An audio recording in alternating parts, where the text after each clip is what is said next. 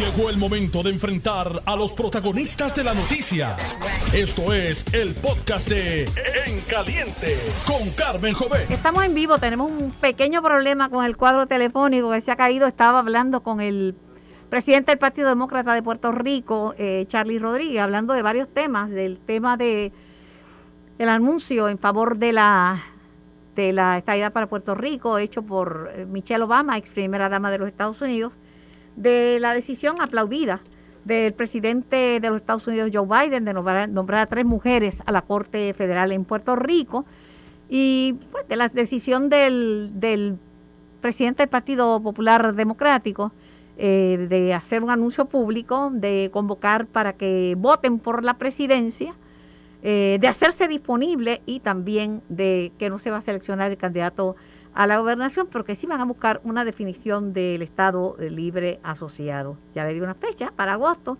Primero que le salió al paso fue el representante Luis Raúl Torres. En otras informaciones que vale la pena destacar, hoy vamos a hablar con el secretario del DACO porque no hay fecha para la crudita. Eso ahora tiene que la Asociación de Suscripción Conjunta convocar a la, a la Junta y luego de eso tiene que tiene que venir este también una otra, otra, otros procedimientos con la Junta de Supervisión Fiscal. La cosa es que va pasando el tiempo y la gente, la gente no sabe qué va a pasar con este tema de la gasolina. En Estados Unidos esto está grave y mientras se estira la guerra, mientras sigan con la guerra, el, la guerra la pelean en Ucrania, pero se siente en el resto del mundo con el tema del costo del combustible. En Puerto Rico el anuncio del 17% de aumento en la electricidad ha caído como una bomba, pero yo lo esperaba. Lo esperaba porque si el costo, el costo del petróleo se ha duplicado, pues obviamente que obviamente que vamos a tener eh, un aumento porque está aquí todo, la Autoridad de Energía Eléctrica es con, con petróleo. Eh, y si el, y si y se ha duplicado el, costo, pues vamos a, a tener este el mismo problema. Un issue que ha, roto y que está todo el mundo este, hablando de él es la, el señalamiento de un miembro de la oficina del, del, de la licenciada María de Lourdes Santiago, senadora por el Partido Independentista, acusada, eh, señalado como un acosador sexual. La crítica es por qué no salieron antes, por qué no, no levantaron la voz con respecto a esa persona y sobre todo, y sobre todo el problema serio de que eh, se investiguen a sí mismos. Tenemos una entrevista pendiente con Denis Márquez, pero eh, estamos tratando de resolver el problema del cuadro telefónico. la situación es, triste, es lamentable, pero eh, hay que rendirle cuentas al país. Nombrar un grupo de personas dentro del Partido Independentista, pues ellos entienden que es lo correcto, pero los líderes de la oposición están diciendo que esa no es la misma vara que ellos usan. Ellos usan cuando van a cuando van a criticar al Partido Popular o al Partido Nuevo Progresista. Ayer comentábamos que hemos visto señalamientos para Victoria Ciudadana en la persona de la representante Mariana Nogales, para Proyecto Dignidad en la en la, pues, en la amonestación que le darán el próximo martes a, la representante Lizy Cruz y eh, ahora este señalamiento a una persona que se postuló, que fue el candidato a la alcaldía de Aguadilla por, el PIB. Eh, todo esto pues eh, pone las condiciones en Puerto Rico de la discusión pública. consígueme a Denis Márquez por aquí. Mira a ver si estamos tratando de conseguir a Denis Márquez porque queremos una reacción de, de, de Denis sobre esta, esta controversia, una controversia una controversia bastante, bastante, bastante seria. El, que el primero que levantó su, su voz fue el senador Tomás Rivera Chats, portavoz de la minoría progresista en el Senado, quien dijo lo siguiente, dijo, un momento, eh, aquí hay un problema, eh, no se puede chanchullar esa investigación y por lo que se ve, no hay alternativa que no sea protestar por lo que está pasando dentro del seno de esa colectividad, del acoso sexual y el discrimen por género y la violencia de hacia las mujeres eh, y hacia cualquier ser humano es algo que no está permitido. Hoy reclamaba en el programa Sin Miedo el senador Carmelo Ríos la presencia del el líder y ex candidato a la gobernación Juan Dalmau y le y preguntaba públicamente que por qué no habla de este de este escándalo, que por qué no hablan sobre esta situación. Eh, complicada, complicada las, complicadas las controversias aquí en Puerto Rico. Sobre el tema del estatus, eh, Steny Hoyer vuelve a la mesa, se reunió ayer con Nidia Velázquez, Alexandria Ocasio Cortés y Raúl Grijalva y coincidieron en que debe afirmarse la protección del idioma español. Eso no, ha estado en tela de juicio, obviamente uno no puede renunciar a su idioma y el español es la lengua eh, de Puerto Rico, es el idioma en que nos expresamos. Claro, todo el mundo debe aprender inglés mientras más idiomas uno domine, además por nuestra relación con los Estados Unidos, pero la expresión de Grijalva fue clara. El español es parte de la identidad de los puertorriqueños y creo que una de las enmiendas desde el lado del Comité de, Recursos Naturales de la Cámara sería para proteger eso. La enmienda del English Only va a venir del otro lado, dijo eh, Raúl Grijalva. Ellos habían dicho que ya para este mes esperaban tener lista la, legislación de este, de este proyecto sobre el, plebiscito. ¿Qué va a pasar? Pues yo, yo no sé. Eh, la cosa está bien reñida entre republicanos y demócratas por la sencilla razón de que, de que vienen las elecciones de medio término y toda la, todos los, escándalos y las controversias en torno a Trump en algunos lugares ha fortalecido al Partido Republicano. Así que cualquier cosa puede pasar, incluso que pierdan el, el control de la Cámara de Representantes y, y que los republicanos estén en mayoría en Cámara y Senado. Solo el tiempo, solo el tiempo lo dirá. Más adelante del, en el programa nos proponemos conversar con la con la, la presidenta de Acueductos, ingeniera Doriel Pagán, porque tiene buenas noticias. La lluvia ha venido a, no únicamente a refrescar, sino que también ha venido a, a llenar algunos abastos de, de, por ejemplo, en Carraízo subió dramáticamente, pero ella nos dará detalles. Nos vamos a la pausa, regreso con más. Estás escuchando el podcast de En Caliente con Carmen Jovet de Noti1630. Y ya tengo en línea al presidente del Partido Popular Democrático y presidente eh, del Senado de Puerto Rico, senador José Luis Dalma. Buenas tardes, señor presidente. Buenas tardes, Carmen, para ti. Buenas tardes para toda tu audiencia. Ante el anuncio que usted hizo, ¿verdad?, de una convocatoria para elegir al, presidente del Partido Popular, también para reunir los populares en busca, ¿verdad?, de una de una definición de qué tipo de Estado libre asociado es que es el que quieren, luego de que no apareciera en el proyecto del Congreso eh, el Estado libre asociado, él la cómo está. Eh, han salido críticas, entre otros, del representante independiente Luis Raúl Torres, eh, el que se desafilió, ¿verdad?, del Partido Popular, que dice que lo que usted quiere es eh, perpetuarse en la presidencia y que el anuncio es para decir que usted está disponible, que está, usted está disponible a seguir trabajando ahí. Carmen, con mucho cariño. Próxima pregunta. muy bien, está muy bien. Eh, bueno, porque él, ya no es afiliado al Partido Popular, así que no, no tengo nada que decir. Está bien, perfecto, tiene el derecho a... Yo le pregunto, pero tiene el derecho a no contestar. La próxima eh, pregunta, ¿qué va a pasar con los eh, libres asociacionistas dentro del partido, verdad? Porque obviamente hay espacio para ellos, porque ya lo que están diciendo es que no hay espacio y que se tendrán que ir para otra colectividad. Pues mira, Carmen, el reglamento del Partido Popular exige que cuatro, eh, perdóname, dos años antes de las elecciones eh, se reorganice el partido y se coja una, una nueva junta.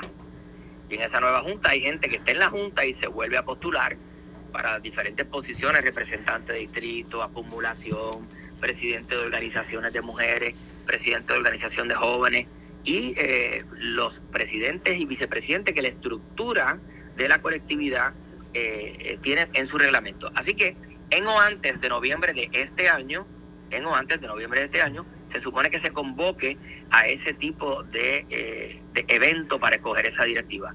Yo acabo de anunciar que estoy convocándolo para el 14, domingo 14 de agosto, eh, de este año para que los populares de toda la isla, no una asamblea, los populares, como si fuera una primaria popular de pueblo, escojan el nuevo organismo que va a estar vigente hasta que se escoja un candidato a la gobernación. Y lo señalo bien claro, aquí no se está votando por candidaturas, se está votando por los nombramientos institucionales, siguiendo el reglamento que exige que se haga dos años antes de las elecciones. Yo estoy aprovechando el evento para tomar una postura que no se toma en décadas. Dentro del Partido Popular hay populares que se mueven hacia la derecha y creen en el voto presidencial. Hay populares que se mueven a la izquierda y creen en la libre asociación. Pero no podemos tener dos frentes. Y menos ahora que en el Congreso de los Estados Unidos se está discutiendo el tema de la relación política de Puerto Rico con los Estados Unidos y el Partido Popular tiene que tener una posición, no dos, tres, cuatro posiciones, una. Y qué mejor, ya que el liderato del Partido Popular al cual yo pertenezco, no hemos tenido una sola postura, tenemos varias posturas, qué mejor que sean los populares, los populares que en una expresión de su voto democrático decidan cuál es la postura que la institución va a defender de cara al plebiscito o de cara a cualquier evento donde se discuta la relación política. Llevamos mucho tiempo divididos, llevamos mucho tiempo con diferentes eh, interpretaciones de hacia dónde debe evolucionar el Estado Libre Asociado como relación política con los Estados Unidos.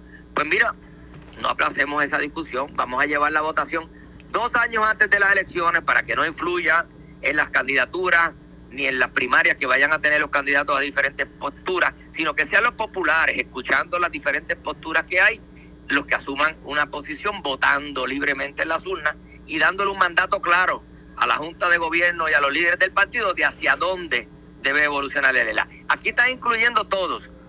Los que se sientan excluidos, yo no los he excluido. Yo, y volviendo cinco minutos hacia atrás, yo no le pedí a Luis Raúl que abandonara el Partido Popular. De hecho, él me pidió una reunión martes y cuando yo fui a convocarla ya lo había anunciado miércoles. No me dio ni el espacio para yo reunirme con él. Es una decisión de él que yo respeto, pero si ya está desafiliado, pues yo no voy a entrar en una discusión con un compañero al que te señalo, Carmen. Aprecio mucho.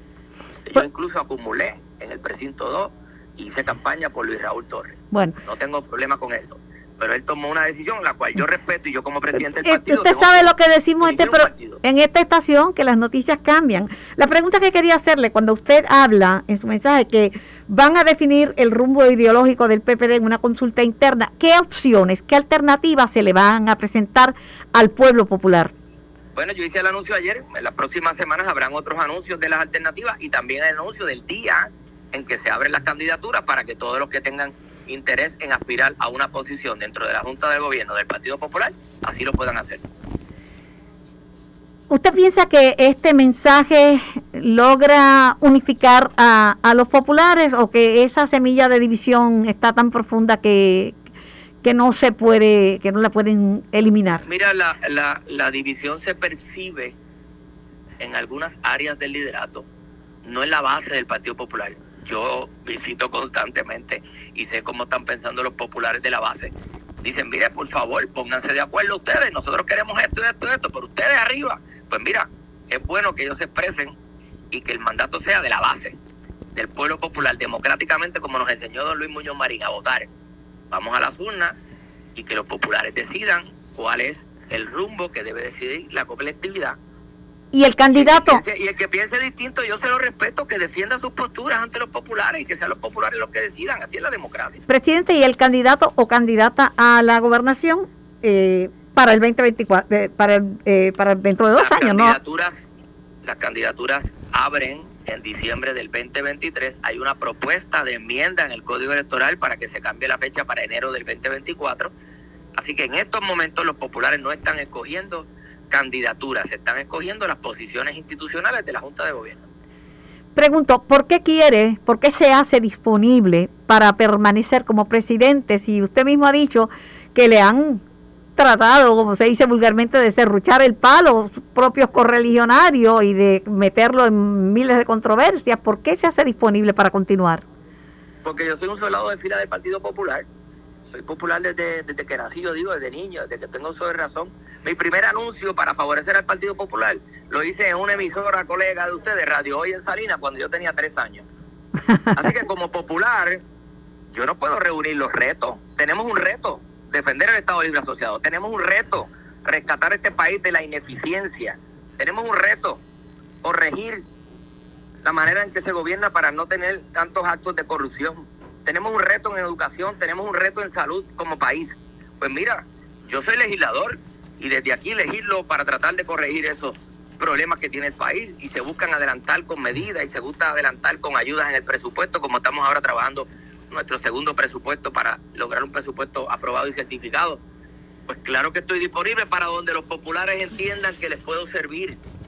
Una, una reacción suya, eh, hablo con el presidente del Partido Popular y presidente del Senado de Puerto Rico, senador José Luis Dalmao, a la controversia que se ha suscitado en torno a, el ex candidato a la alcaldía de San Juan por el PIB, empleado de la eh, senadora María de Lourdes Santiago, pues escuchaba a García Padilla decir temprano esta mañana que cómo es posible que critiquen tan ferozmente al Partido Popular y al Partido No Presiste que cuando surja una controversia como esta, le den tiempo, le den de largas y entonces nombren un propio, su propio comité para investigar el asunto. Bueno, tenemos que tener toda la información, ¿verdad? Yo soy de los que no, no, no anticipo si no tengo toda la información, pero sí tengo que señalar que hasta ahora es una controversia dentro de la colectividad. Ellos van a tener que dar muchas explicaciones públicas, indudablemente, pero no es una controversia dentro de una oficina gubernamental o dentro de una oficina eh, legislativa que uno tenga que tomar una acción eh, correctiva o investigativa porque no nos corresponde, le corresponde a donde sucedió y sucedió en la colectividad. Ahora, de que tienen que dar explicaciones, claro que las tienen que dar y nosotros las estamos solicitando. ¿Debe hacerse presente y opinar sobre el asunto el ex candidato a la gobernación, Juan Dalmau? Bueno, fíjate, eh, es una invitación a que, a que expliquen las, ¿verdad? los señalamientos que se han hecho. Eh, claro, le corresponde al liderato asumir la postura de explicarle al país lo que se ha señalado.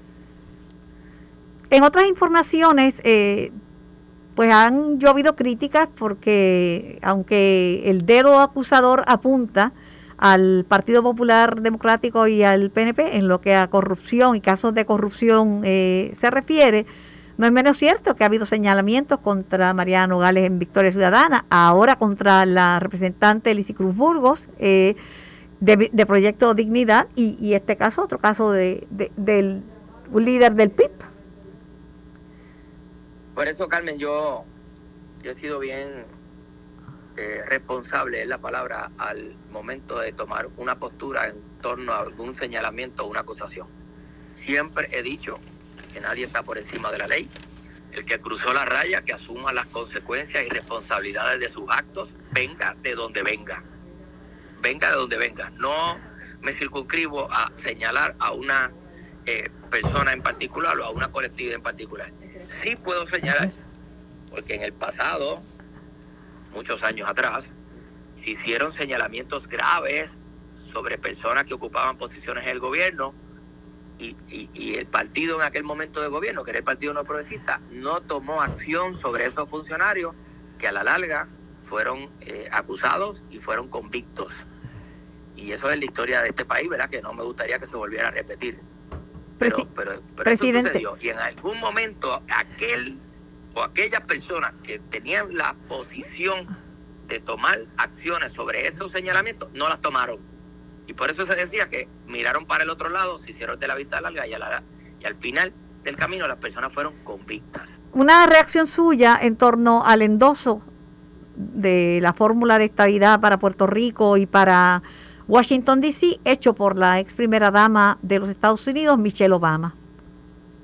Pero, pero Carmen, yo no puedo eh, molestarme o enojarme con, con los estadistas que, que viven la estadidad, que viven en un estado de los Estados Unidos y dicen que la estadidad es buena porque ellos la están viviendo allá y piensan que puede ser buena para otras personas también.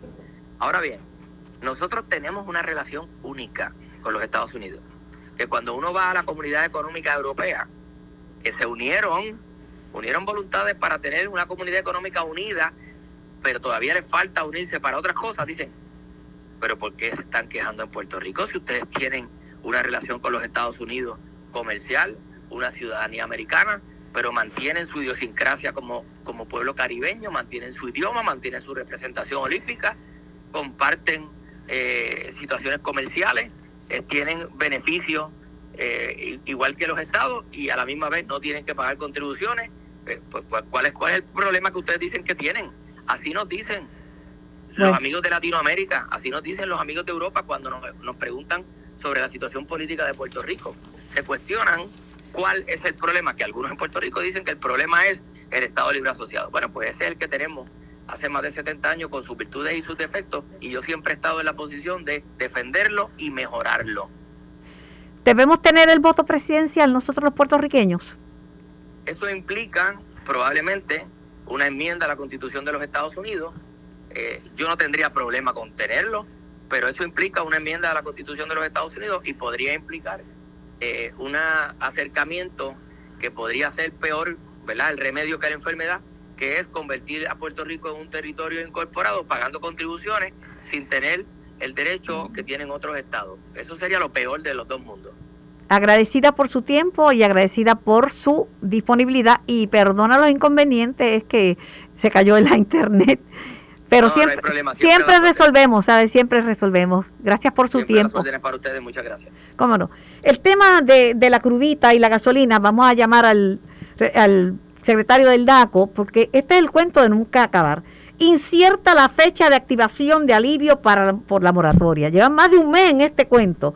Ayer eh, seguí el trámite burocrático de notificar a la Junta de Supervisión Fiscal, mientras que la Asociación de Suscripción Conjunta tiene que convocar a todos sus socios en una asamblea. Si la cosa sigue así, ¿cuándo es que vamos a tener? ¿Cuándo es que vamos a tener eh, ese, alivio que debemos, debimos haberlo tenido ya? El precio, el precio de la sal, de la gasolina está por las nubes, no hay forma, no hay forma de, cuadrar la caja a fin de mes. Así que eh, no sé si ya el secretario de Hacienda tiene el reglamento, pero sigue siendo un problema, problema serio, sin contar que sigue el aumento de del precio en bomba. Ayer decía, eh, eh, anteayer decía el líder de los detallistas, Carlos Crespo, que la cosa estaba caliente porque va a haber detallistas que quebrarán. Lo que están pidiendo, entre otras cosas, que bregue el DACO con el margen de ganancia. Dicho sea de paso, tengo al secretario del DACO, Edan Rivera, en línea. Buenas tardes, secretario. Buenas tardes, Carmen, ¿cómo estás? Pues aquí preocupada porque dependemos de la Internet y la Internet nos traiciona a cada rato. Se cayó. Ah, ay, Pero todo está bien, todo está bien, afortunadamente. Secretario, eh, los detallistas dicen que tienen que bregar con el margen de ganancias porque de lo contrario serán muchos los detallistas que van de gasolina que van a quebrar porque la gente no está comprando. Si, si compra 40 dólares es lo que, o 20 o lo, es lo que compran siempre. Ahora, no están usando la misma cantidad de gasolina y mucho menos las tiendas de conveniencia.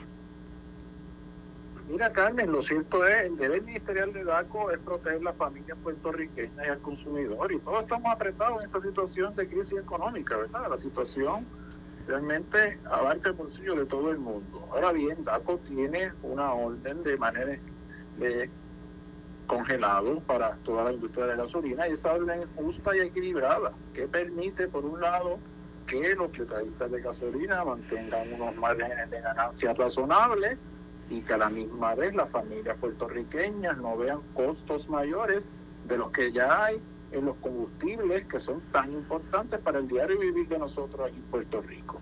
¿Y cuáles son las alternativas que tienen los detallistas en ese contexto? Si alguno entiende que no pueden operar con el margen que está congelado, el DACO tiene un mecanismo de revisión que pueden presentar la evidencia y si pueden sostener mediante esa evidencia de que la orden le afecta particularmente, se le puede otorgar un margen de ganancia mayor, pero lo cierto es que de 1.200 estaciones de gasolina, solamente 15 han venido al departamento para alegar en una situación como esa. Así que parece que el problema no es tan grande, tan extendido como están alegando. En otras informaciones está el fin de semana de los días sin IBU para la compra, de, para pertrecharse de cara a la temporada de huracanes, pero han criticado que el domingo Día de los Padres, que nadie está comprando, también sea uno de los días para, para, para hacer esas compras sin IBU. Bueno, eso fue determinación del Departamento de Hacienda, nosotros le damos deferencia a esa agencia hermana, ¿no? Pero lo cierto es que... ¿Sería que no se dieron cuenta que era el Día de los Padres? Bueno, realmente eso yo desconozco, Carlos. Porque eso no, eso no es un asunto que está bajo la jurisdicción particular del DACO, sino de, del Departamento de Hacienda. DACO fiscaliza durante esos días lo que siempre fiscalizamos, que son anuncios engañosos, políticas de devolución, que se honren las ofertas que están anunciando, y eso lo vamos a hacer. ¿Cuántos, cuántos productos? Son muchos los productos que estarán disponibles sin IBU. En la orden y en la ley se mencionan alrededor de 35 artículos, pero algunos son categorías que realmente aplican a un sinnúmero de artículos. Por ejemplo, menciono artículos no perecederos. Ahí se incluyen, bajo esa categoría, cientos de artículos. Así que la cantidad es enorme y la exhortación nuestra, Carmen, es la misma que hemos llevado durante semanas, y es que no esperen a que tengamos la tormenta encima para prepararnos. Aprovechen cada instante para prepararnos antes de la emergencia y que no nos cojan desprevenidos. Hablando del consumidor, yo sé que no es necesariamente su jurisdicción, pero un aumento de 17% en la luz. Eh, todo producto del costo del combustible, el, el petróleo está más caro que nunca, el aumento de la gasolina, le, lo incierto de la fecha para activar el, alivio que sería la moratoria por la crudita. La gente está bien malita, secretario, la gente está que no empata a fin de mes. No, y eso es, eso es real, ¿no? El DACO ha activado todos los mecanismos que tiene para defender al consumidor, como es la orden de congelación de combustibles, como es la orden que establecen 50 productos como artículos de primera necesidad y nosotros lo hemos monitoreado para que no haya abuso de parte del comercio en esos renglones y DACO va a seguir fiscalizando y estos asuntos como corresponde. Agradecida por su tiempo, agradecida por su participación. Eh, bueno, ojalá que la gente pues Aproveche los días sin IVA, aunque sean dos, porque dudo que el Día de los Padres verdaderamente la gente se reúne en familia y no sé si están en la disposición de, salir a comprar. Pero el DACO va a estar vigilante, ¿verdad? De que se honren, se honren eh, las promesas y los especiales y lo que ofrecen en shoppers y que haya orden en esos días sin IVA. Así es, DACO va a estar haciendo lo que sabemos hacer, que es defender al consumidor con la reglamentación que está bajo nuestro cargo, que incluye esas que mencionan, anuncios engañosos, ofertas que estén haciendo y política de evolución, que también es muy importante. Agradecida por su tiempo, que tenga linda tarde. El, el secretario del Departamento de Asuntos del Consumidor en vivo por Noti 1630 en, en Caliente. Edan Rivera, licenciado Edan Rivera. Esto fue el podcast de En Caliente con Carmen Jovet de Noti 1630. Dale play a tu podcast favorito a través de Apple Podcasts, Spotify, Google Podcasts, Stitcher y notiuno.com.